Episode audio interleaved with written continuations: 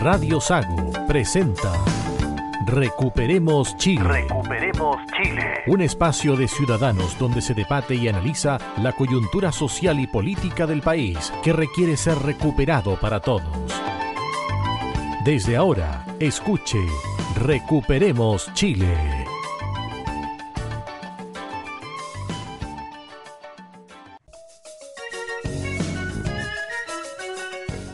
Estamos en el aire acá en Recuperemos Chile, en jornada de día domingo, pasado el mediodía, estamos con Marcelo Alonso. ¿Qué tal, Cristian? Aquí estamos en nuestra edición 33 del capítulo Recuperemos Chile. Así Adolfo Aliaga. Hola, buenas tardes a todos. Aquí estamos de vuelta de nuestras fiestas patrias. Pablo Gaete. Muy buenas tardes a todos los auditores. Radio Sago, la radio grande del sur de Chile. Muy buenas tardes. Roberto Correa. Buenas tardes, queridos contertulios de Recuperemos Chile. Habíamos pensado que teníamos una semana 18, semana corta, con pocas novedades, y el mismo 19 ya el presidente nos sorprendió. Sí, antes de ir a terreno con los temas bastante peliagudos, si es que se puede decir así. Candentes. Candentes. Comencemos por los temas que fueron como la antesala de este 18 bastante movido, muchachos. Los voy a poner sobre la mesa. Primero, el desaire que realizó el presidente Gabriel Boric al embajador de Israel y todo lo que ello conllevó. Y luego vino la renuncia de la jefa de asesores de la moneda, la peruana, ¿cierto? Lucía Damer, donde ese mismo día que ella renuncia, se da a conocer a través de un medio, interferencia, de que el FBI aparentemente le habría contactado para que vaya y testifique en un caso relacionado con el narcotráfico, donde está involucrado, procesado y encarcelado un ex jefe de ella que fue encargado de la seguridad de inteligencia de México y que ahora se lo vinculó después, ¿cierto?, al narcotráfico. Mira, Cristian, la verdad que eh, respecto a este tema de la no aceptación de las cartas credenciales del embajador de Israel en Chile, es un gustito que nuestro distinguido presidente se dio y que y que yo creo que se volvió a equivocar. Lo que hizo fue absolutamente desatinado desde el punto de vista político, nos perjudica como país y esto no va a salir eh, gratis, esta se la van a cobrar. Así es, el presidente se olvida que él es presidente circunstancial, me refiero a circunstancial porque ganó una elección y está elegido por cuatro años, pero él representa al Estado de Chile y el Estado va más allá de los presidentes de turno que son elegidos. El Estado y estas son relaciones de Estado a Estado, del Estado de Chile con el Estado de Israel, y, haber hecho de haberlo citado a la moneda y no recibirle las credenciales es realmente un desaire muy grande y se olvida que Israel es un país estratégico para Chile en muchos aspectos. Muy poderoso por lo demás. Bueno, aquí en Chile, efectivamente, como, como bien señalaba Marcelo y Adolfo, en Chile eh, tenemos la, la dualidad, digamos, del presidente de la República, que actúa como jefe de gobierno y jefe de Estado. Y en este caso, en la diplomacia, nuestro presidente actúa siempre como jefe de Estado. ¿Cuál es la, diferencia? es ¿Cuál es la diferencia, el jefe De gobierno, el jefe de gobierno es aquel que ejerce el poder ejecutivo. El jefe de gobierno es el que gobierna. Es el que hace que las instituciones funcionen, las instituciones, los ministerios, que son las instituciones públicas, funcionen en el ámbito del Ejecutivo, porque él no tiene el poder legislativo, sino que lo tiene el Congreso, y el poder judicial, lo tiene el poder, la Corte Suprema, a través de la Corte Suprema, y las distintas Cortes de Apelaciones, y a su vez los juzgados, etc. La reina Isabel II es jefa de Estado. Era. Era jefa de Estado. Exacto. Era la jefa de Estado de, del no Imperio la jefa del gobierno. Perdón, era la jefa de Estado de el Reino Unido, de Australia, de Nueva Zelanda y de Canadá, entre otros países. Bueno, en fin. Gracias por la aclaración. Hecha la aclaración, hecha la aclaración, el, presidente Boric actuó como ex diputado político y ex candidato a la presidencia Boric. Y no actuó como el jefe de Estado de todos los chilenos, que representa al Estado de Chile ante todas las demás naciones. Dicho sea de paso, también habría que señalar, a propósito, digamos, lamentable impas con el gobierno israelí a través de su embajador, de que luego en las Naciones Unidas, que también lo vamos a comentar, también dijo ciertas cosas que no se condicen con la verdad. Entonces, esa es una, de una gravedad. Yo, después que terminé de ver la parada el día 19, me meto a ver las noticias y veo la declaración del presidente que dice: Estoy muy orgulloso de representar a los chilenos y chilenas en el acto significativo de subordinación del poder militar a la sociedad civil. Entonces, cuando los chilenos queremos estar más unidos que nunca, aparece este caballero dividiendo a los chilenos nuevamente.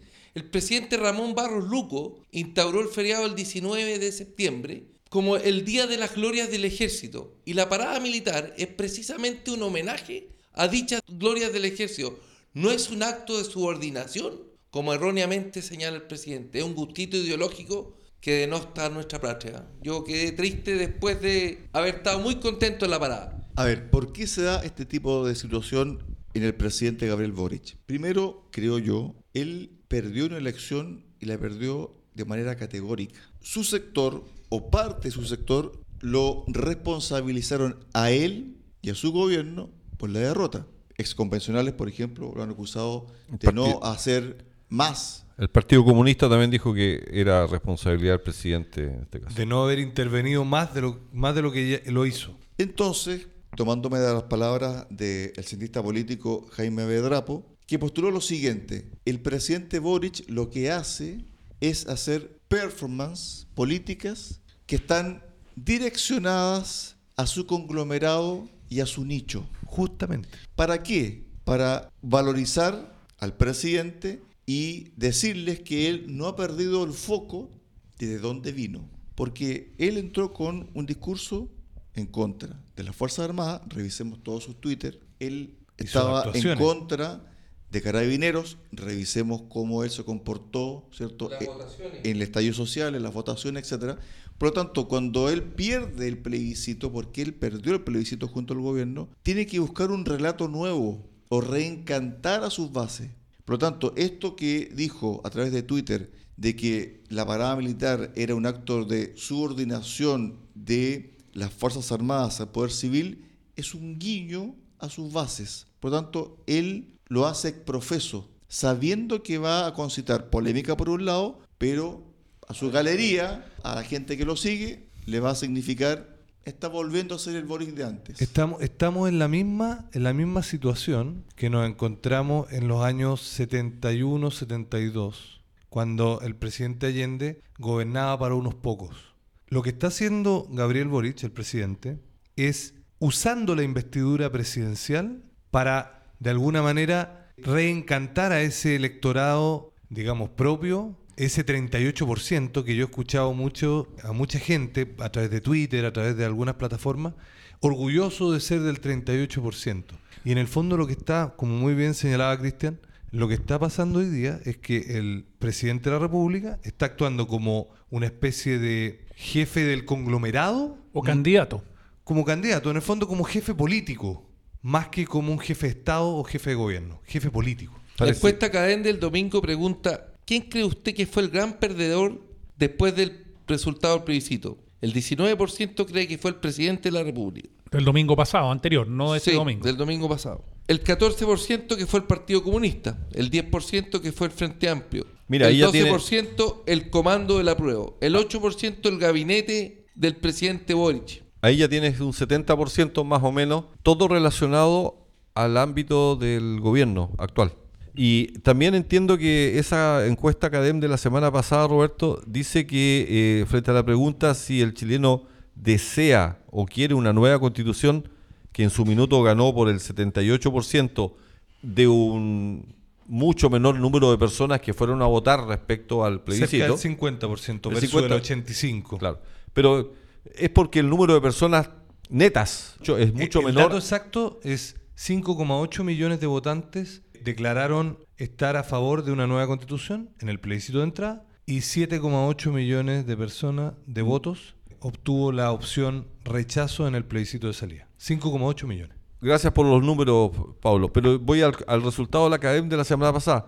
48% dice que no quiere una nueva constitución. 49. ya no estamos en el 78 que era en su minuto. Y yo creo que la pregunta es muy válida. Hoy día los, los ambientes, el horno no está para bollos, como dicen los españoles. Marcelo, ese tema, segundo bloque, inextenso. ¿Por qué? Porque el viernes hubo un encuentro entre la gente de Chile Vamos, el oficialismo y otros partidos que están representados en el Congreso. Vamos a ir con eso un poquito más de diente. Retomando, Cristian, lo que decías tú de las alocuciones del presidente Boric, que son permanentes, que él siempre pone su cara de como amable, que quiere unir al país, que está, está por el bien, por el bienestar de todos, que hay que escuchar al pueblo, que estamos todos representados, que habló la democracia, pero siempre mete su asa ideológica al respecto, porque él es 100% de izquierda y no es de centro izquierda, es de extrema izquierda. Lo sacó el Frente Amplio, el Partido Comunista,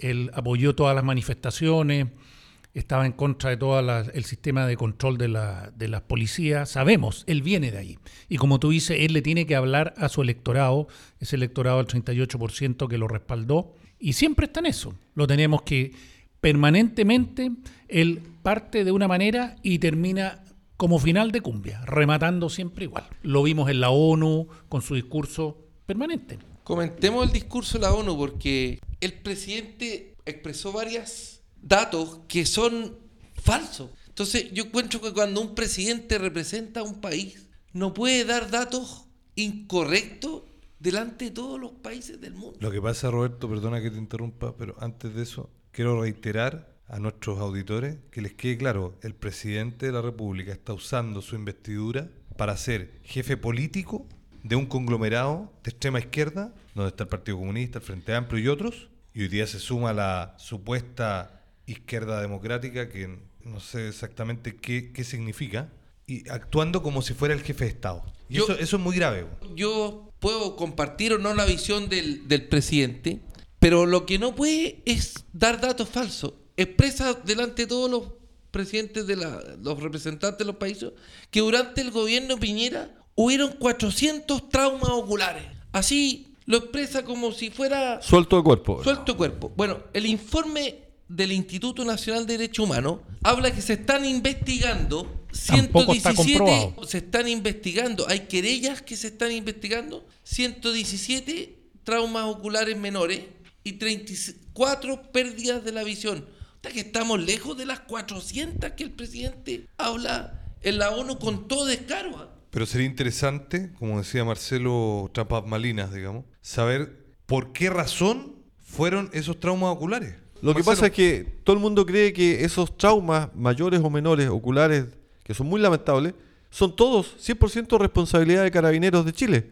Y está claro que había mucha gente con ondas en las fotos. ¿Y quién dice que esos ondazos de rodamientos y balines no pueden generar un trauma ocular? ¿Qué le pasó a esta periodista que andaba en las manifestaciones de calle May que recibió un balazo? ¿De quién recibió el balazo? ¿De ¿Se dónde acuerdan salió? no? Efectivamente, eran civiles que andaban armados y no tenían ninguna relación con las fuerzas policiales. Repasando la cifra de Roberto. O sea, cuando el hombre habla de 400 traumas oculares, 117 querellas por lesiones menores en los ojos y 34 pérdidas de la visión. Pero además habla de graves violaciones a los derechos humanos. Le atribuye los 400 traumas oculares Supuestos. al gobierno de Sebastián Piñera y a los agentes del Estado. Es que él no maneja Mira. la cifra exacta. Mira, a mí, a mí- no sé si a ustedes les pasa, estimados con Tertulio, pero cada vez eh, se tiran problemáticas, cifras, afirmaciones de este gobierno y, y hay que salir a desmentirlas, hay que salir a, a acotar las cifras, a corregir. Es como un mono porfiado el sistema, se siguen equivocando, De- siguen haciendo tonteras. Cansa un poco estar corrigiendo, estar, estar eh, dando siempre... Quedan eh, más de tres años, Marcelo, paciencia. Después, después no, va a no, no, pedirle- no, no a- llegamos a tres años con este ritmo. digamos, Después, porque, va a corrigiendo me Estados refiero. Unidos, junto con su ministro de Hacienda, a pedir a los inversionistas americanos que vengan a Chile a invertir. Pero sin embargo, se planta en el discurso la frasecita que Chile es uno de los países más desiguales del mundo. Y- Entonces, yo creo que los inversionistas no van a querer venir a invertir acá. Pero tengo que corregir al presidente porque es inaceptable su imprecisión. Pero me, se- me se- estoy se- sofocando un poco, pero Se, es se que llenan, se llenan la cosa- boca con el tema de país desigual. pero ¿Y- no y es así. ¿Y cómo Marcelo, somos? No es así. Mira, mientras más alto el puntaje del índice Guinness, mayor es la desigualdad. El promedio del mundo es 43,1 43,1 puntos. puntos. Chile tiene un 44,9. El país más desigual del mundo es Sudáfrica con 63 puntos y el más igual de distribución de los ingresos es Eslovenia con 23. Pero ¿cómo estamos acá en Latinoamérica? está- Colombia tiene 54,2 puntos, Panamá 49,8, Brasil 48,9, Ecuador 47,3. Es decir, Chile no es el país más. Está mejor del que mundo, todos los países que mencionaste. Está mejor que los de Latinoamérica. Entonces, el presidente se planta un discurso faltando a la verdad. Te doy otra cifra. Una vez más. Respecto al tema económico, la inflación más alta en este minuto en América Latina es de Venezuela. La segunda inflación más alta es de Argentina. Venezuela con un 600%, 800%, Chile 1972, 73. Y Argentina está hoy día con una inflación del 70% y con proyección de llegar al 100% de aquí a fin de año. Y nosotros estamos en un tercer lugar, 14,1. con un 14,1. Sí, Costa Rica con 12,13, Colombia con 10,4, Bolivia con 1,55, Panamá con 2,07, Ecuador 3,77, ¿Perú lo tienes? Perú 8,41. Igual que Estados Unidos. Ahora, cuando se hace un análisis del discurso del presidente, claramente que hay situaciones que uno no puede comprender, y tal como lo dice Roberto, que faltan a la verdad. Porque aquí se habla con números, con cifras concretas. Son hechos que están siendo investigados incluso por nuestra justicia. Y también habló en la ONU, Adolfo, sobre el tema de la desigualdad y también sobre que el país se desarrolló los últimos años, haciéndole un guiño a la concertación. Pero resulta que el embajador de Chile en España, su amigo, dijo todo lo contrario. Así es. Yo quiero destacar que el presidente es como parte de la familia de Chile. Es como cuando, cuando uno tiene un familiar cercano. Hay un dicho muy antiguo que dice, la ropa sucia se lava en casa. Él es el presidente de Chile, que representa al Estado y a la República de Chile, y va a la ONU y empieza a hablar de que en Chile se violaron los derechos humanos, que hubo graves lesiones, que hay mucha desigualdad. Pero eso es un tema que tenemos que hablarlo entre nosotros, no, no en, la, en la sede de la ONU. ¿Cómo viene a hablar? ¿Qué pretende ganar con eso? Él lo único que está haciendo es su parafernalia para variar ideológica, le está hablando al Partido Comunista, por eso llevó a la ministra de Defensa, Maya Fernández, que es Maya Fernández Allende, la llevó a la ONU a eso, si normalmente no va la ministra de Defensa a la conferencia de la ONU. Entonces él siempre le está hablando a su sector. Lo escuchamos para cuando se conmemoró el 11 de septiembre, le habló una vez más a las violaciones de derechos humanos que se iban a seguir persiguiendo. Y bueno, quiero adelantar Después de que- 49 años.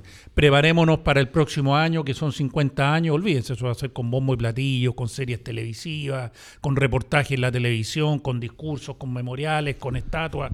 Esa- se va a tirar toda la carne a la parrilla y el presidente se olvida que tiene que gobernar. Los chilenos tenemos graves problemas de seguridad, de crecimiento, de inflación, etcétera. Oye, volviendo sobre el tema de lo que dijo el, el embajador en España, señor Velasco, me parecieron bastante atinadas las- los comentarios que hizo el, el ex canciller Muñoz, señalando que era muy grave lo que estaba diciendo Heraldo Muñoz. Heraldo Muñoz.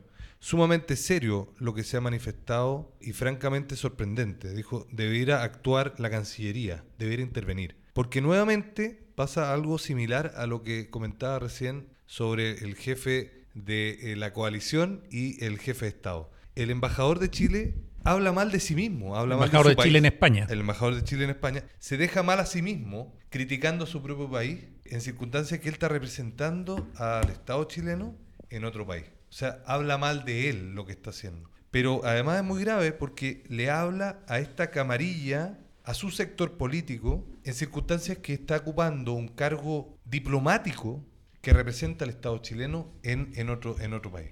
También en el discurso se dio lo siguiente, Robert, y después viene Marcelo. Lo que dijo el presidente, yo no sé, muchas veces algunos mandatarios de nuestro país les pasa algo en Nueva York o cuando van en la ONU o cuando van al extranjero. Dicen cosas que aquí en Chile no se atreven a decirlas.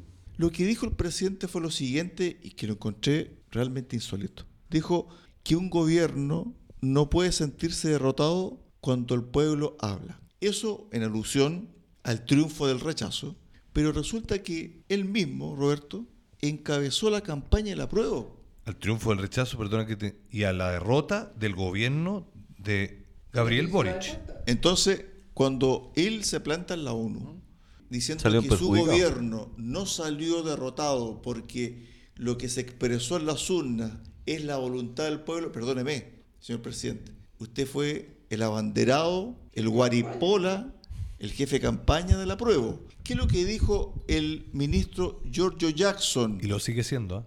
Dijo lo siguiente, sin el texto constitucional no hay posibilidad de que nuestro programa se cumpla.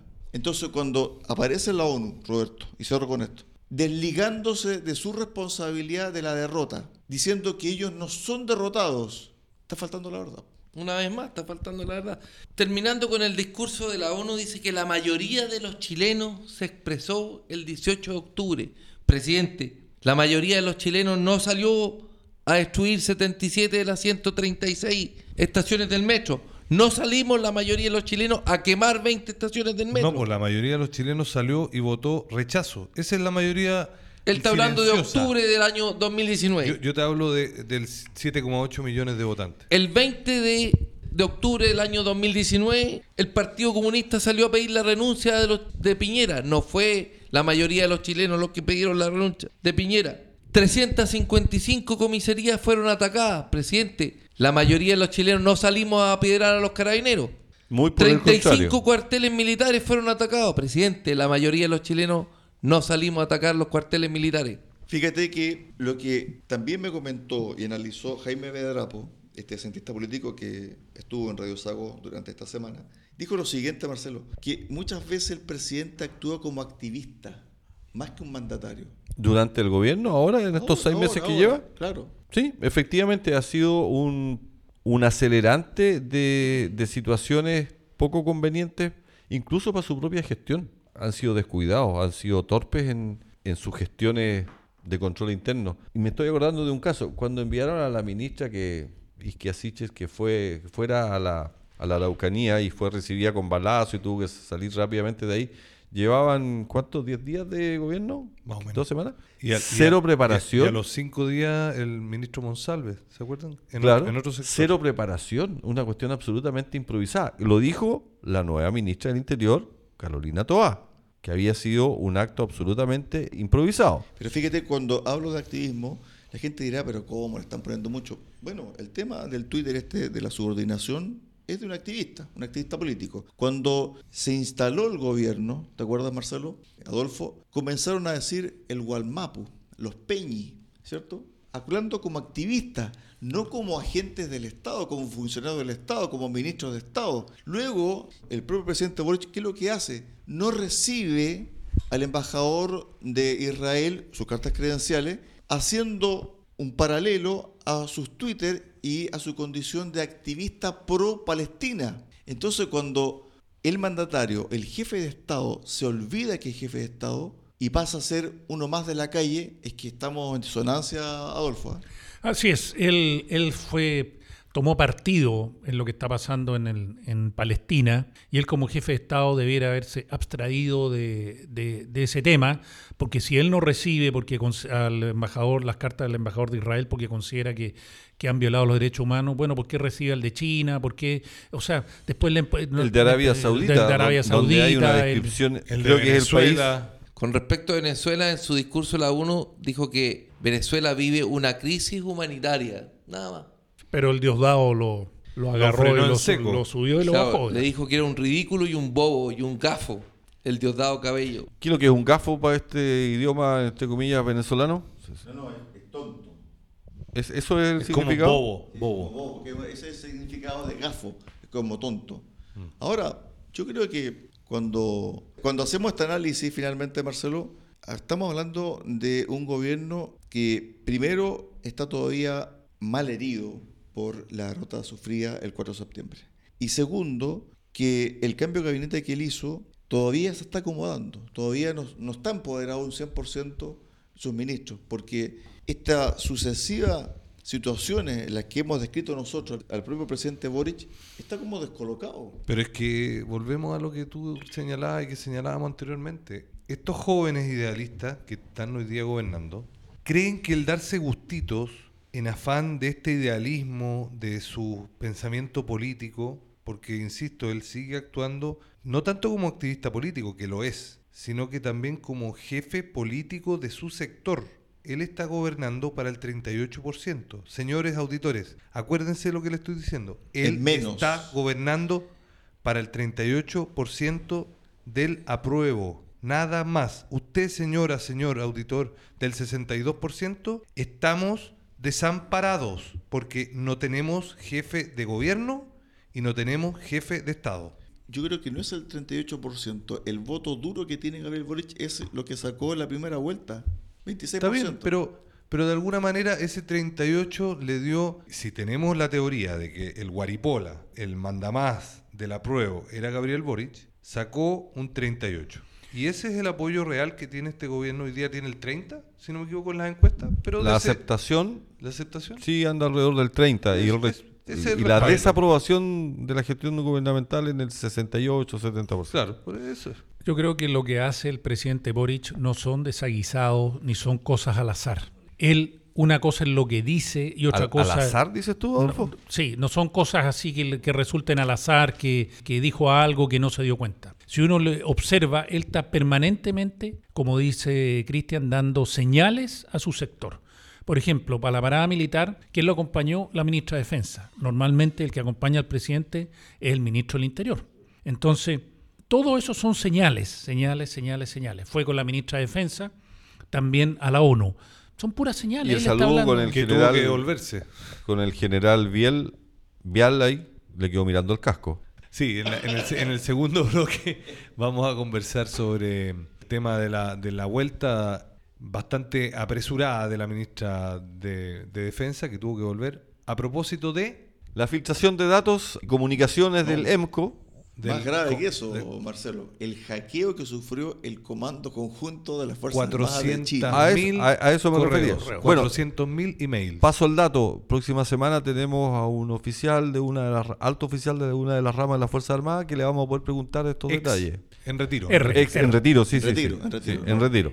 En. Nunca son ex. Muchachos, pausa, pausa en Recuperemos Chile y vamos a volver con un segundo bloque recargadísimo porque tenemos mucho material, especialmente sobre mm, los documentos que se filtraron y algunos que son bastante interesantes de analizar. Y un temita que es el fin, al menos temporal, de la dictadura sanitaria. Ah, sí, bueno. eh, Te vas a poder sacar la mascarilla, Pablo. exactamente. Pausa y volvemos.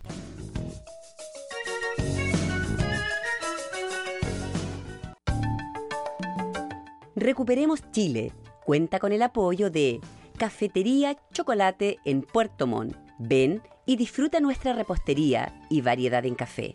Estamos en Avenida San Javier 2013 y en Avenida Nueva 1789 en Cardonal. Y Ferretería Austral Pernos en la capital regional. Presidente Ibáñez, esquina República. Más de 20 años siendo su ferretería.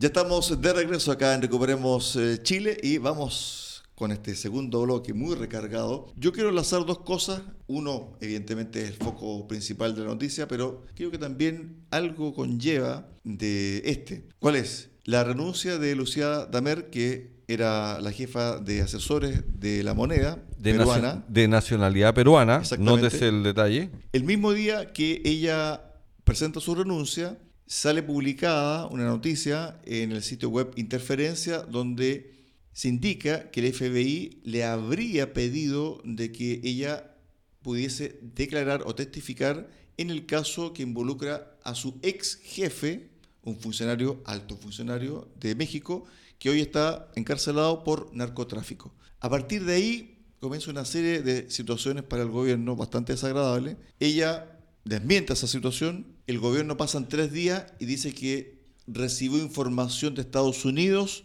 donde no hay nada en contra de Lucía Damert ese mismo día, dice que se va a querellar en contra de este sitio web, Interferencia, y el sitio web lo que replica dice, todo lo que hemos publicado es verdad y nosotros nos vamos a querellar contra Lucía Damert y contra el propio gobierno. ¿Qué quieres que te diga?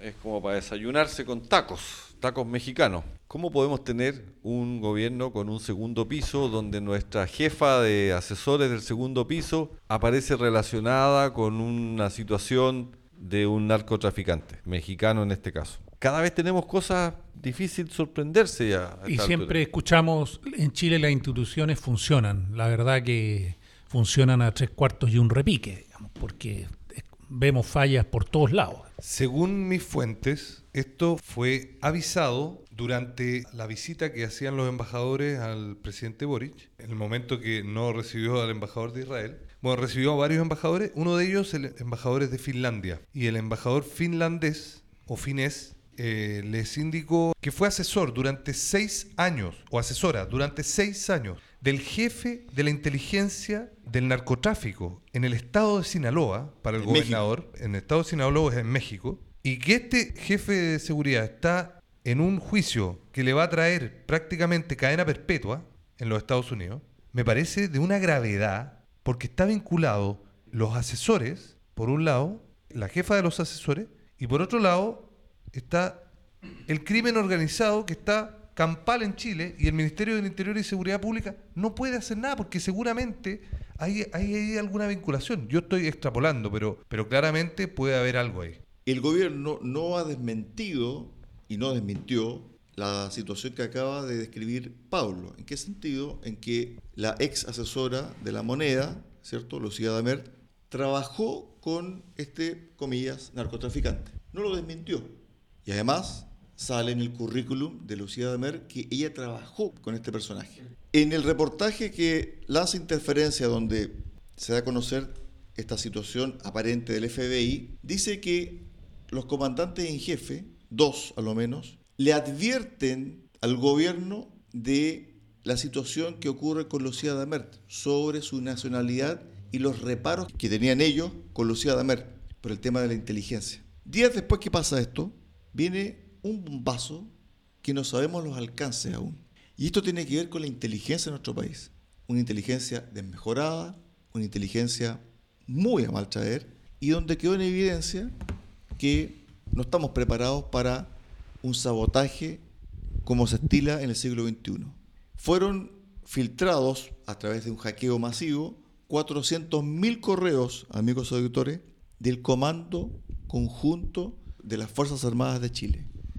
Esto habla mal de la inteligencia en Chile y cuando se filtran 400.000 correos, uno puede encontrarse con una caja de Pandora, Roberto. Bueno, para la gente que no sabe qué es lo que es el comando conjunto, el año 2009, en el gobierno de la presidenta Bachelet, se dictó una ley que crea este comando conjunto presidido por la ministra de Defensa, el subsecretario de la misma cartera, un general de división del ejército, un general de aviación y un vicealmirante de la Armada, en representación de, de los tres ramas, que dependen directamente del Ministerio de Defensa, que funciona en paralelo a la coordinación que puedan tener los comandantes en jefe De las Fuerzas Armadas. de las Fuerzas Armadas, y su único objetivo es preparar a las tres instituciones frente a un conflicto externo.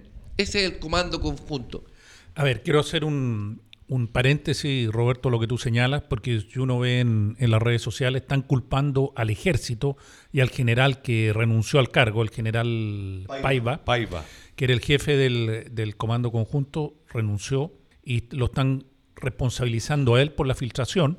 Y queda claro que la jefa del comando conjunto no es un uniformado, sino que es la ministra de Defensa. Ella es la que preside el comando conjunto. Así lo establece la ley que fue dictada el año 2009. Oye, mientras este descalabro de la filtración en la inteligencia nacional, porque de alguna manera esto es parte integrante de la inteligencia nacional, el presidente Boric, desconozco en su calidad si de presidente, de jefe de Estado, de jefe de gobierno, de jefe político, de activista, Exdiputado. lo- exdiputado, lo desconozco, celebraba y hacían un homenaje por el 50 aniversario del histórico discurso en la ONU de Salvador Allende en Estados Unidos. Estamos viviendo en un momento gravísimo de nuestra inteligencia nacional, donde nos han, comillas, robado información que es absolutamente confidencial.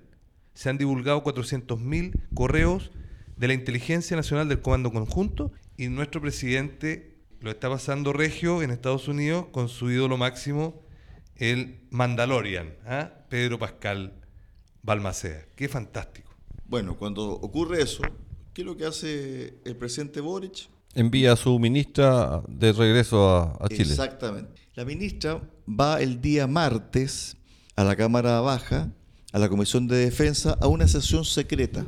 Lo que se conoce hasta ahora, yo creo que vamos a conocer cosas muy, muy tangenciales, porque lo que va a hacer el Estado chileno, porque este es un tema de Estado, no de gobierno, va a contener, va a querer tratar de contener todo lo posible o hasta donde alcance para que las implicancias y las esquilas no se activen en muchos puntos. Esto ya pasó en otros países. ¿ah? Sí, por supuesto, Este pasó. grupo de hackers dice que está dedicado a un ciberataque a todas las fuerzas represivas, cierre comillas, y ya ha actuado en México, en Colombia, El Salvador, Perú y ahora estaría actuando en Chile. Fíjate, Guacamayo se llama, parece. fíjate que el día jueves, la portada del El Vespertino, la segunda, decía que la ministra Maya Fernández de Defensa sabía de esta situación en mayo de este año. En mayo de este año, el general Paiva le había advertido de que habían inseguridades en los dispositivos electrónicos, digitales,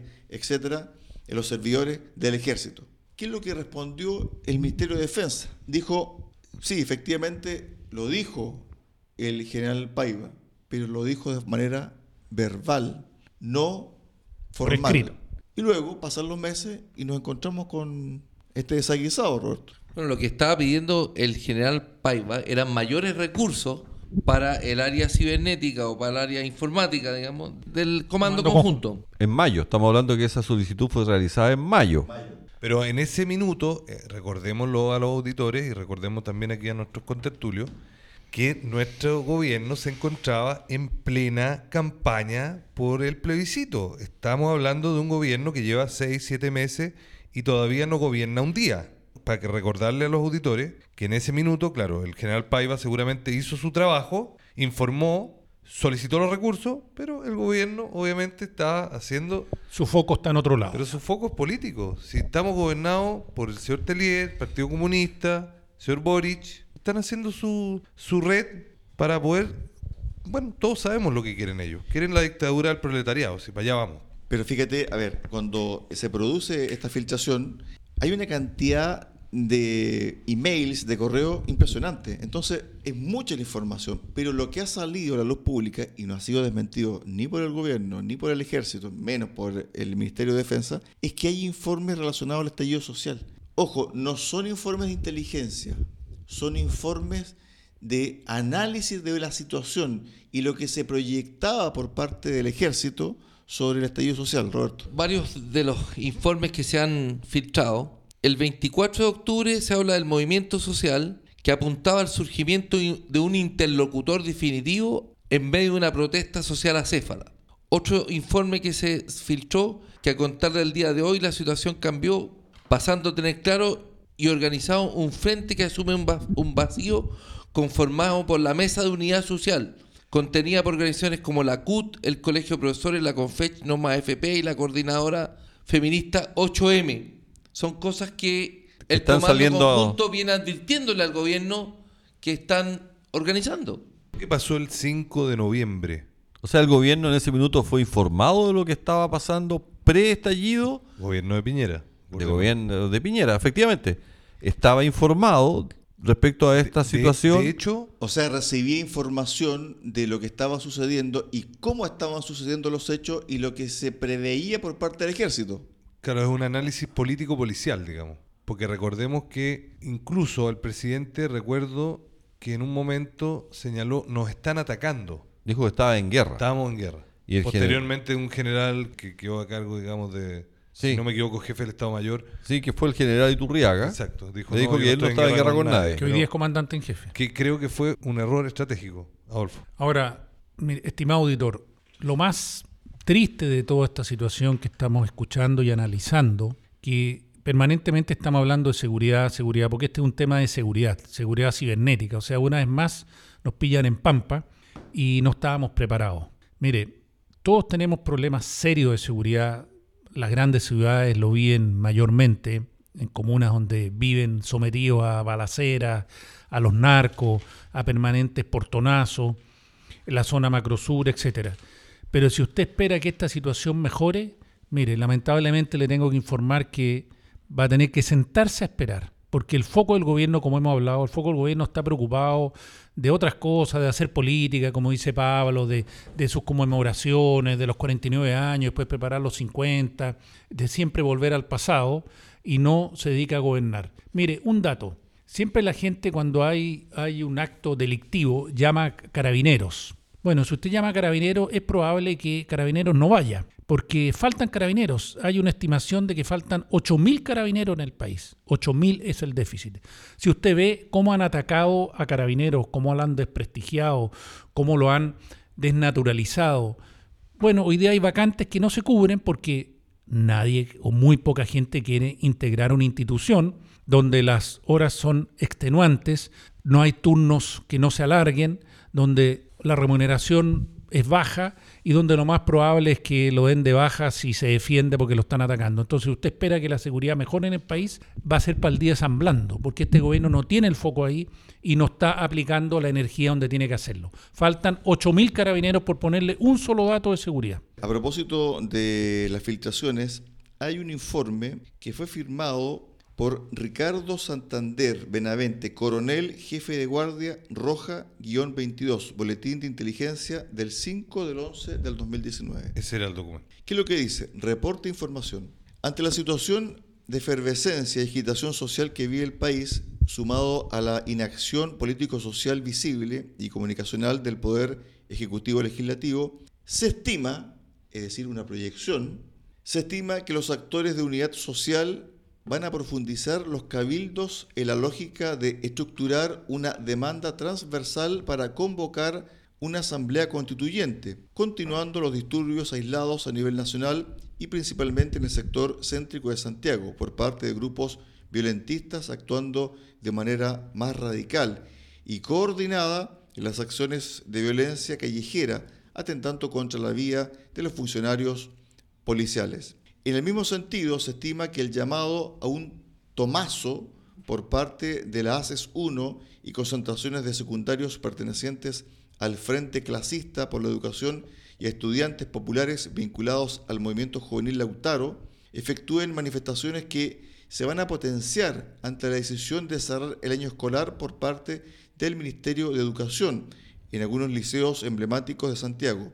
Finalmente, se estima que los grupos organizados minoritarios, antisistémicos y o anárquicos pretenden generar las condiciones para reactivar el estado de excepción constitucional, intentando demostrar la inefectividad y pasividad política del Ejecutivo, dañando y afectando la gobernabilidad democrática del país, delegitimando a su excelencia el presidente de la República para lograr un cambio constitucional. ¿Qué fecha tiene eso, Cristian? 5 de noviembre del 2019. dos semanas después del estallido. Lo firma el coronel Ricardo Santander Benavente. Si no me equivoco, perdona, en ese minuto estábamos o no en toque de queda.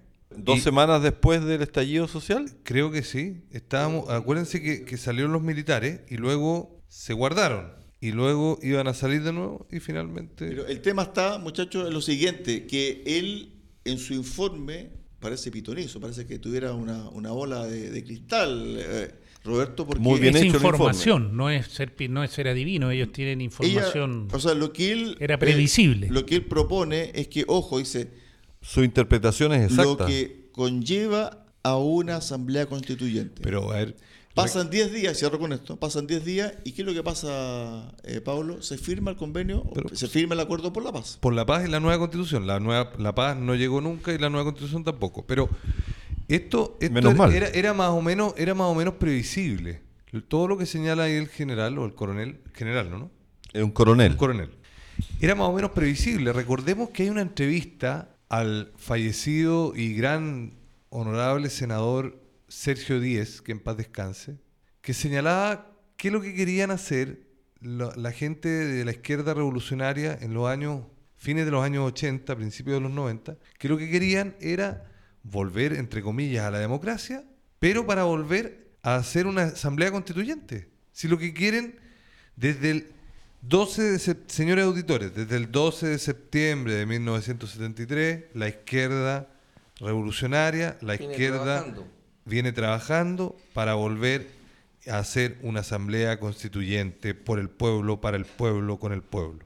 En base a eso, está también el tema, Adolfo, de la reunión que hubo el viernes pasado entre los partidos que tienen representación parlamentaria para retomar el proceso constituyente. Así es. Nosotros vimos que después del triunfo del rechazo el 4 de septiembre, los partidos políticos que representan, la verdad, a su familia y un poco más, se apuraron en, salir a la luz pública, a aparecer en las cámaras como que ellos eran los salvadores y iban a dar la, solución que todos queremos y ellos son los que saben más y no era- nos iban a decir qué es lo que le- no- nos corresponde y es lo necesario para todos nosotros. Tenemos al senador Chaguán, que lo vimos varias veces en Cámara, tratando de llegar a acuerdo con el gobierno. Y menos mal que rápidamente la ciudadanía empezó a expresar que lo que querían no era eso y los partidos políticos pusieron un pie en el freno y ahora se están tomando como tienen que ser las cosas con más calma para decidir y tratar de representarnos a todos nosotros. Entiendo que el senador Chaguán anduvo por acá por la zona el jueves recién pasado y tenía una reunión informativa con sus bases, pero vendiendo el mismo concepto de, de- esta nueva intentona por modificar la constitución, hacer una nueva convención constituyente. No sé, hay un Que ellos papelón quieren que están manejar, haciendo. ellos quieren manejar el, el- lo que viene ahora, quieren Yo- liderarlo ellos. Yo creo que hay una hay un afán de continuar con este proceso. Me da la sensación de que hay agentes extranjeros involucrados que están presionando a derecha e izquierda, parafraseando al poeta la derecha, la izquierda y la derecha unidas jamás serás vencida. Se da se da en la realidad hoy día, o sea, hoy día Chile Vamos junto con la izquierda democrática y la izquierda radical están por una nueva constitución y hablan de una nueva y buena constitución, que fantástico y qué buenos son ellos, para poder solucionar todos los problemas de la gente. Y insisto, señor auditor, señora auditora, con tertulio, insisto en lo que, en lo que comentaba la, la semana pasada. Analicen ustedes lo que hace hoy día el Estado a propósito de la salud, de la seguridad que estábamos conversando, lo que hace el Estado sobre eh, en materia educacional. Analícelo usted fríamente cómo lo hace. Si lo ¿Cómo hace- hace el Estado ¿Cómo lo hace? por el tema de seguridad en Chile en este minuto? cómo Con la delincuencia. Exacto. Con la salud, con la el educación. narcotráfico. ¿Cómo, lo, gobierna? cómo lo, lo que hace? dice Pablo está preguntando, observe cómo está gobernando. Claro. Y ahora, ¿qué es lo que quieren hacer? Un Estado social de derechos, un Estado grande, poderoso, con un brazo social. haga- que haga No, todo. Pero, Que haga casi todo. Sí, Pablo, pero a ver, para ser justo igual. O sea, lo que se postulaba era hacer un Estado social. Eso murió. Murió el 4 de septiembre. No, sabemos no lo estoy, que... no estoy tan seguro. Te voy a, te voy a, te voy No, a corregir porque la UDI, Escúchame, perdón, es que la UDI y RN cambiaron sus declaraciones de principio en base a que ahora no, no creen en la libertad, No, pero... en el libre Sí, mercado. pero espérame, espérame un segundo. A lo que voy. El 4 de septiembre, todos los conceptos que estaban como Estado social, Estado multiestado, el tema de la, la plurinacionalidad, eso murió. El mismo H lo dijo la semana pasada, o esta semana dijo, el concepto de plurinacionalidad murió el 4 de septiembre. Por lo tanto, a lo que voy. Primero, O sea, ¿no van a insistir? no, por supuesto que no. O sea, ¿tú crees que van a hacer No. una constitución No. más li- libre, libre- más liberal, más pro, más pro, ge- más pro persona yo no y voy más a- Estado? Yo no voy a eso. A lo que voy yo es lo, Los conceptos que murieron. Es lo siguiente. Hay cosas que murieron el 4 de septiembre. Eso es un hecho. La AFP, ¿murieron o no murieron? No, no murieron. Por lo tanto, ¿tú crees que qué es lo que va a venir en la nueva constitución? ¿Qué es lo sí, que debiera pero haber sí, con, pero con es que ese respecto no a la es, AFP? es que ese no es el tema. Si- con respecto a la previsión social, digamos. Ese no es tema. El tema, incluso el mismo gobierno ha dicho que van a, a fomentar otro sistema de previsión, pero dejando la AFP. Si eso es un hecho. La gente puede elegir. y que la gente pueda elegir. El tema está, a lo que voy yo, tema político, es que, primero, lo que tenemos sobre la mesa, ¿qué es lo que es? Tenemos un plebiscito cuyo resultado dio como ganador al rechazo. 62-38. ¿Qué es lo que conlleva eso? ¿Qué es lo que conlleva eso, Pablo? El fracaso de la idea No, no, no, no, no. El- ¿Qué es lo que conlleva eso en términos que, jurídicos? que, se- que sigue vigente la actual constitución. Perfecto, Punto, final. perfecto. Eso es lo que hay actualmente. Exacto, no hay más. Exacto, exacto. Sí, No hay pero, más. Pero, No hay más. ¿cuál es el ambiente en los políticos que se apresuraron en la misma semana de ese 4 de septiembre a un nuevo intento por una Porque- nueva Así es, pero para eso hay que modificar la actual Pero constitución. ¿Qué pasó después? ¿Qué pasó Se después? frenaron, Roberto? se frenaron. ¿Y por qué se frenaron? Porque son políticos, po, porque vieron que no, que no había campo. Exactamente, porque estaban sacando los cálculos de voto Equivocado. equivocados. Porque, primero, en la Cámara de Diputados, fíjate que cuando uno revisa la historia cercana de nuestro país, uno dice Partido por la Gente. Y resulta que el Partido por la Gente está liderando un movimiento Es muy transversal, además. diciendo, oye, ¿sabe qué? Más mayoritario. Oiga, ¿sabe qué? Momentito. Aquí hay que preguntarle primero a la gente qué es lo que quiere. ¿Ese es el de los bad, bad Boys? Sí. Pero, entonces- pero tiene un par de militantes más que el Partido Comunista. Sí, nomás. entonces, Cuidado. Para cerrar mi análisis y se- le cedo la palabra a Roberto, entonces, ¿qué es lo que pasó? El Partido por la Gente comenzó una campaña diciendo, por favor, preguntémosle a la gente qué es lo que quiere. Y esta idea, que en un principio fue desechada de plano por la política tradicional, que era el plebiscito De entrada. de entrada, Por supuesto, porque hay otro proceso. Ese es el punto.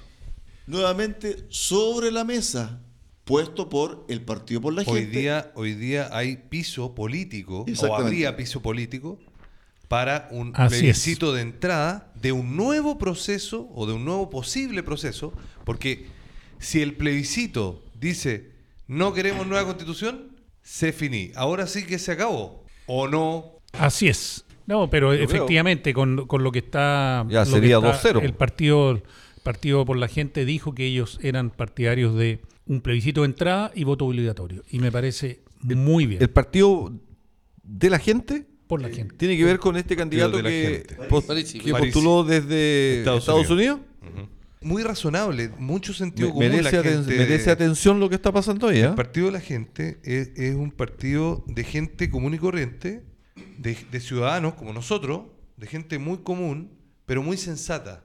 Que, Ahí- ahí nos que diferenciamos, Vive, que vive la realidad, perdón, que vive la realidad de cada ciudadano que tiene deudas, que tiene que trabajar, que tiene que esforzarse, que tiene familia, que tiene problemas con un niño, con un joven, con el, con el que quiere ir a estudiar a la universidad, que tiene que trasladarse, que tiene problemas con el transporte público, etcétera, etcétera. De la vida común y corriente de todos los ciudadanos, señora, señor auditor. El día jueves pasado, el ministro Marcel dijo, necesitamos tener estabilidad para poder avanzar. Quiero leerle una carta cortita para que no se asusten, que fue publicado en un diario y después les voy a dar la fecha. La verdadera riqueza de un Estado y su verdadera fuerza consiste en la sabiduría de su constitución, en la equidad y prudencia de su gobierno, en el número fidelidad, patriotismo de sus ciudadanos. ¿Saben cuándo se publicó esta carta? El 17 de septiembre de 1812 en el diario La Aurora. Sabias palabras. ¿De quién es la carta, Roberto? La escribieron en el diario. Anónima. Anónimo, anónimo. Bueno, a ver, yo creo que el tema de este nuevo proceso no, lo describió muy bien Marcelo, el senador Osandón. Uno puede discrepar con él en muchas cosas, eh, porque Es muchísimo. en muchísimas cosas. Él lo describió muy bien. Dijo, este proceso está en pañales, falta mucho todavía. Pero Sí. una cosa interesante que hizo el, el senador Osandón fue vetar A Piñera. al presidente. Al expresidente Piñera. Sí, Piñera. Dijo que no, dijo que no causaba consenso al interior de una supuesta comisión Yo, yo, le, yo, le, yo le enviaría un recado al senador Osandón, él tampoco. Sí, el, el senador Sandón, eh, bueno, salió hace poco de unos problemas judiciales ahí en Puente Alto que lo acusaron de cohecho y unas Pero relaciones. Es que, ahí tú, es que ahí tú te das cuenta que esos personajes no traen buenas vibras a, a- a todo este proceso porque la gente dice, pues están los mismos de siempre. Lo- Bueno, que el es gobierno que- tampoco puede lo- liderar esto con su 38% que salió derrotado. Pero oye, miremos los que están liderando. Macaya, Osandón, Velolio, Piñera. O sea, Chaguán. Querían nombrar a la ministra, Chaguán, a la presidenta, expresidenta Bachelet, Bachelet. Escalona. Rincón, Escalona. O sea, señores Eh, auditores, quieren la más de lo mismo. Quieren más de lo mismo. Todos los que estaban escondidos antes de la campaña, porque cada vez que aparecía Chaguán, Perdón, Longueira, pero el presidente Alguien lo Piñera se escondió. Acuérdense, no se olviden, señores auditores. Apareció al día seis meses y un día con sus declaraciones. ¿Qué pasaba antes de los seis meses con las acusaciones constitucionales? No se podían emitir juicio alguno. No, Eh, estaba escondido el presidente Piñera. Si seamos, seamos, seamos claros y hablemosle claro a la gente, a la ciudadanía. Si la gente está ¿Pero por qué estaba está escondido? apestada. Porque se le podían acusar constitucionalmente a él. A hasta voy, los po. seis meses después de dejado el, pre- el El gobierno. cargo. cargo. Y él empezó a hablar justo al día seis meses y un día. Oye, pero todos estos políticos que hoy día están promoviendo una nueva constitución estaban escondidos para la campaña. Increíble, increíble. Pero bueno, Creo yo que este proceso tiene para largo. Yo creo que no va a haber un acuerdo tan fácil. Por lo mismo, Cristian, creo que este viaje a Estados Unidos del ministro Marcel a transmitir seguridad y estabilidad para atra- atraer inversionistas eh, no va a tener muy buenos resultados si aquí adentro nadie sabe para dónde va la micro. En el gobierno están todos descolocados, en los políticos están todos tratando de reubicarse. ¿Quién va a venir a invertir aquí si el día de mañana aparecen con otra iniciativa de convención constituyente y modificar la constitución? Así es. Yo, po, si- yo tuviera las lucas que invertir a nivel mundial, yo Chile yo lo estoy sacando de la lo, lista. lo que pasa es que hay, que hay que considerar, Marcelo, y ahí yo tengo un contrapunto, que efectivamente lo que tú dices es cierto, pero si nos comparamos, por ejemplo, voy a, voy a ser bien... Somos la tercera ar- inflación arbi- más alta de América. Pero voy a ser arbitrario, perdona, pero si nos comparamos con, perdónenme todos los países que voy a nombrar, pero en la realidad, si nos comparamos con Angola, con Chad, con eh, Zaire, con la República Democrática del Congo, con eh, algunos países de, Está- está de claro tú- Asia, claro, somos mucho más seguros para invertir. Entonces, ¿qué pasa? Las grandes multinacionales van poniendo huevos en distintos canastos. Entonces ellos dicen, a ver, tengo que invertir X millones de dólares en X miles de millones de dólares en tal eh, mercado porque necesito X materias primas. Me voy a Kenia, me voy a Uganda o me voy a Chile. No, me voy a Chile. Total, hablan castellano, nosotros sí, pero en por definitiva, bla bla bla, etcétera. Pablo, estamos de acuerdo que en nuestro país, más allá de la coyuntura que, que- perdona, que a- estamos viviendo, A nivel, a nivel latinoamericano todavía tenemos cierto prestigio. exactamente, eso es lo que iba. Chile sigue Pero siendo bajando un día a día. No, por supuesto. En picada, en, en cuesta Chile abajo en la rodada, digamos. Chile Oye, sigue pero- siendo un país seguro, entre comillas. Pero la entrevista que dio el ministro Mar- Marcel, que dijo, bueno, el, día, el primer día de las reuniones, estamos viendo que, el, que Chile es una, es una economía que, que, que da cada día más seguridad. La verdad que de escucharlo, mira, su discurso tenía menos injundia que sopa de Es verdura. que, es, que, es que el ministro Marcel, lo que pasa es que él, él es- yo creo que él es honesto intelectualmente. Él- Porque, ni él tenía convicción en lo que estaba es- diciendo. Es que el punto que tú señalaste, Cristian, es que si esto está en pañales, si esto de la, de la, de la nueva constitución está en, pañales, En pañales. Y, y hay, y hay una incerteza completa nuevamente, porque claro, tú me podrás decir, no, ahora las ideas del Estado Social de Derecho, no, eso ya está todo out, está fuera de combate, porque ya perdieron. Yo no estoy tan seguro. Piensa tú que la ex del segundo piso de Bachelet, Analia Uriarte, ministra secretaria general de, la, de gobierno, dijo que quería una hoja en blanco. Lo dijiste tú, lo comentaste tú la semana pasada. Sí, pero ahora Pero- la pero centro quería derecha una- le dijo que no. Pero quería una hoja en blanco. O sea, ¿con qué cara? Si que ellos la tienen escrita ya, por eso quieren en Fracasaron. blanco. Pablo, Bueno, a ver, pero para cerrar, Sí. vámonos con una Con una buena noticia. Vamos con una buena noticia. Vamos, ya, vamos. señores auditores. Tenemos una buena noticia. El miércoles recién pasado, el día 21 de septiembre, justo para el comienzo de la primavera, el Ministerio de Salud informó el cambio en las medidas de, eh, en contra de la enfermedad del COVID a partir del 1 de octubre. ¿Y qué tenemos? Tenemos el término del uso obligatorio de la mascarilla, Perfecto. incluido, incluido en el transporte público, que queda, digamos, eh, liberado, y, e incluso en los establecimientos educacionales, donde los padres podrán libremente decidir si quieren usarlo a sus hijos, etc. La suspensión temporal del pase de movilidad, porque seamos claros, no se acabó el pase de movilidad, lo que, lo que hubo es una suspensión temporal. Significa que, La no, te lo, ministra- la que no te lo ministra- van a pedir La en ministra, ninguna parte. La ministra dijo que se suspende el uso del pase de movilidad Temporal. temporalmente porque vamos a ir evaluando si es que se vuelve a reutilizar. ¿ya? Para que tengamos claridad. ¿Y los centros pa- pa- asistenciales, y los centros clínicas, asistenciales, hospitales? Sí, ahí es obligatorio, ahí queda obligatorio. Pero lo interesante es, a mi gusto, lo que hizo el diputado Kaiser, que ingresó un proyecto de ley para derogar la ley que permite al MinSal declarar alerta sanitaria. Ahí Es yo de- no, no estoy de es acuerdo. Es, decir, es decir, qué bueno, qué bueno, porque podemos hacer un contrapunto. Nos es quedan- decir, que el Ministerio de Salud dos minutos. respete la libertad individual de cada persona y no tenga la potestad para decirnos a cada ciudadano qué es lo que corresponde hacer y qué es lo que no. lo que está planteando Kaiser es que no sea el ministerio, sino que si hay una situación de, de- de sanitaria, bueno, para eso está la Cámara de Diputados, para eso están los senadores, que se plantee y que se vote. Oye, que no sea una dictadura, que sea Pero una tenemos democracia. diputados como el señor Winter que anda reflotando el Huáscar y le vamos a preguntar su opinión respecto a un peligro de una epidemia del virus XX. Yo creo que el Servicio de Salud eh, tiene una mística, una tradición en Chile por años que ha Como el. Instituto Nacional. Que ha, que ha- claro, un poquito mejor que mi instituto. No, no estoy que ha, ha- ha logrado hitos importantes en la, en la salud y en el est- bienestar de la población Lo, lo tenía. chilena. Lo tenía, pero Sí. se ha prostituido hoy día y se ha politizado. Mira, mira lo que estábamos hablando en, en el- la parte anterior. El presidente de la República, que es una institución emblemática de la República de Chile, ¿Ya? que tiene 200 años, 212 años de existencia, rememoramos hace unos días. Y tú me dices que el Instituto de Salud también tiene muchos años de existencia, pero lamentablemente, y esto te lo digo con todo cariño, los políticos han infectado, infectado al sector público de la política Pero Pablo, y, y- y han dejado de hacer lo que corresponde. Confío más La- en el Servicio de Salud y sus acciones que en el Congreso con sus diputados. No sé, Per- no sé. Perdóname, pero los diputados y los políticos Yo en no, ese- yo no confío en nadie. Yo confío en mí mismo, no. No, Y en Dios. lo están esperando en su casa, Pablo, cuando llegue. Sí, voy, voy a llegar a almorzar, voy a llegar a almorzar un ratito más. atrasado, atrasado a atrasado. llegar. Me van a retar, pero, pero, pero no, no, no, por favor, no me hagas confiar en políticos que lo único que buscan es la pega, la teta del Estado, porque eso es lo que son, señores auditores.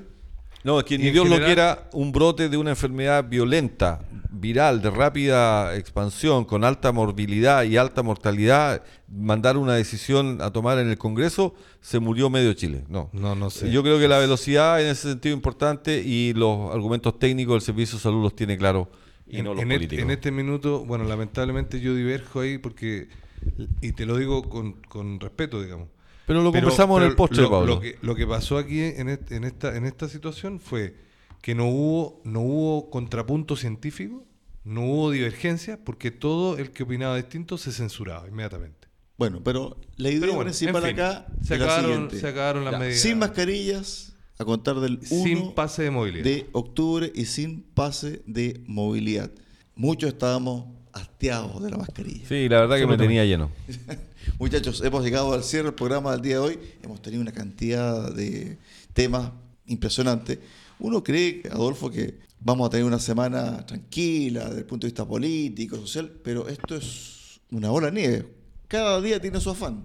Así es, así es. Pero yo quiero destacar lo bueno, estas fiestas patrias, vimos muchas más banderas y símbolos de chilenidad, como que se está recuperando lo que teníamos antes, como que estamos disfrutando de las cosas que nos une, las cosas como chilenos, y como dijo Manuel Rodríguez, aún tenemos patria ciudadanos. Estamos llegando al fin del programa, así que un capítulo 33 es bastante diverso. El próximo capítulo tenemos un invitado interesante. Vamos a ver la, a conocer la visión de un general de ejército en retiro respecto a estos temas que hemos conversado hoy día. Nos vamos, Pablo. Muy buenas tardes a todos los oyentes de Radio Sago. Nos vamos hasta el próximo capítulo, domingo 3 de octubre. Adolfo. nos Sin vamos. mascarilla. Así es, nos Sin vemos mascarilla. próximamente. Marcelo. Nos Listo, vemos. Cristian. Gracias. Buenas Chao, chao. tardes. Hasta luego, auditores de Recuperemos Chile. Amigos auditores eh, de Radio Sago, muchísimas gracias por su tremenda sintonía y sigan en compañía de la Radio Grande del Sur de Chile.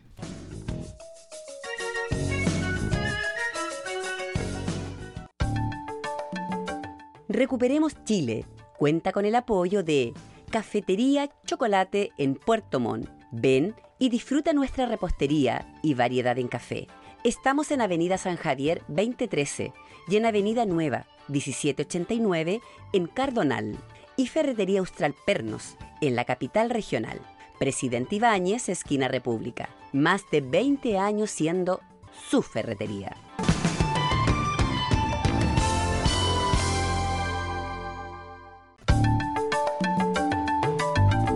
Radio Sago presentó Recuperemos Chile. Recuperemos Chile. Una hora de debate y análisis sobre el presente y futuro del país que los ciudadanos quieren recuperar. Recuperemos Chile. Vuelve el próximo domingo acá en Radio Sago.